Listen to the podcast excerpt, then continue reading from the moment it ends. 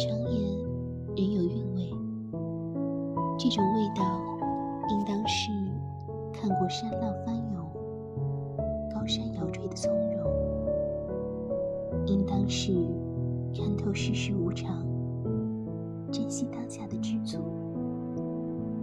大步向前走逢山开路遇水搭桥。